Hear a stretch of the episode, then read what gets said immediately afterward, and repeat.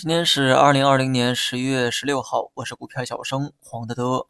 今天盘面呢分化比较明显，上证为首的这个权重啊相对呢抗跌，那么创业板、科创板的跌幅呢比较大。昨晚呢领导层呢又放出了一则消息，也算是一个利好吧。原文呢我找不到了哈，大体意思呢就是要在未来啊逐渐推进全面的这个注册制改革。那么这次喊话呢，其实啊一点营养都没有。我在很久之前呢就说过，全面注册制啊是早晚的问题。当初设立科创板又试点注册制，目的啊是为了啥？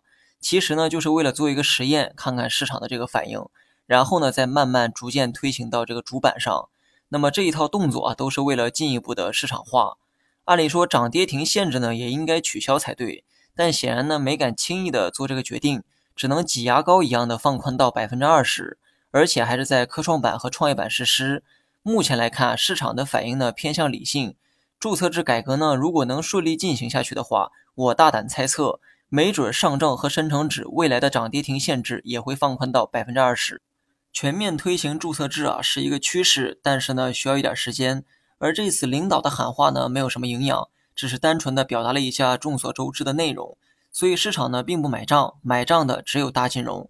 谁叫人家这个角色比较特殊呢？金融股啊，今天上涨的逻辑呢，还有另外一个原因，那就是估值啊比较低。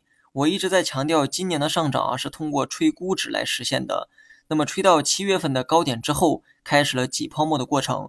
这期间吹的最高的就是消费、医疗和科技，而这些品种从七月份开始调整之后，大盘呢也迎来了对应的这个调整。而今天上涨的基本都是低估值的金融和资源股，资金呢可能也在板块之间做着轮动，消费、医疗、科技。这类股啊，我认为呢，未来啊还会有机会，只是上半年涨得太高啊，透支了全年的涨幅。等今年的这个泡沫挤得差不多的时候，我估计呢又会开启新一轮的上涨。我之所以预期大盘下半年可能没啥行情的原因，其实呢就是通过这些品种啊做的判断。七月份以前呢，这些品种啊涨得太高，下半年呢就没有太多的这个空间可涨，除非这期间呢出现了比较大的回撤，没准啊还能来个反弹。否则，这个主升浪的行情啊，可能要等到下一年了。最后呢，说一下大盘吧。昨天说过哈，这次回调呢，最多可以预期三天。那么加上今天刚好是三天，现在就看周末啊会不会有什么利空。没有利空的话，下周预期探底回升。好了，以上全部内容，下期同一时间再见。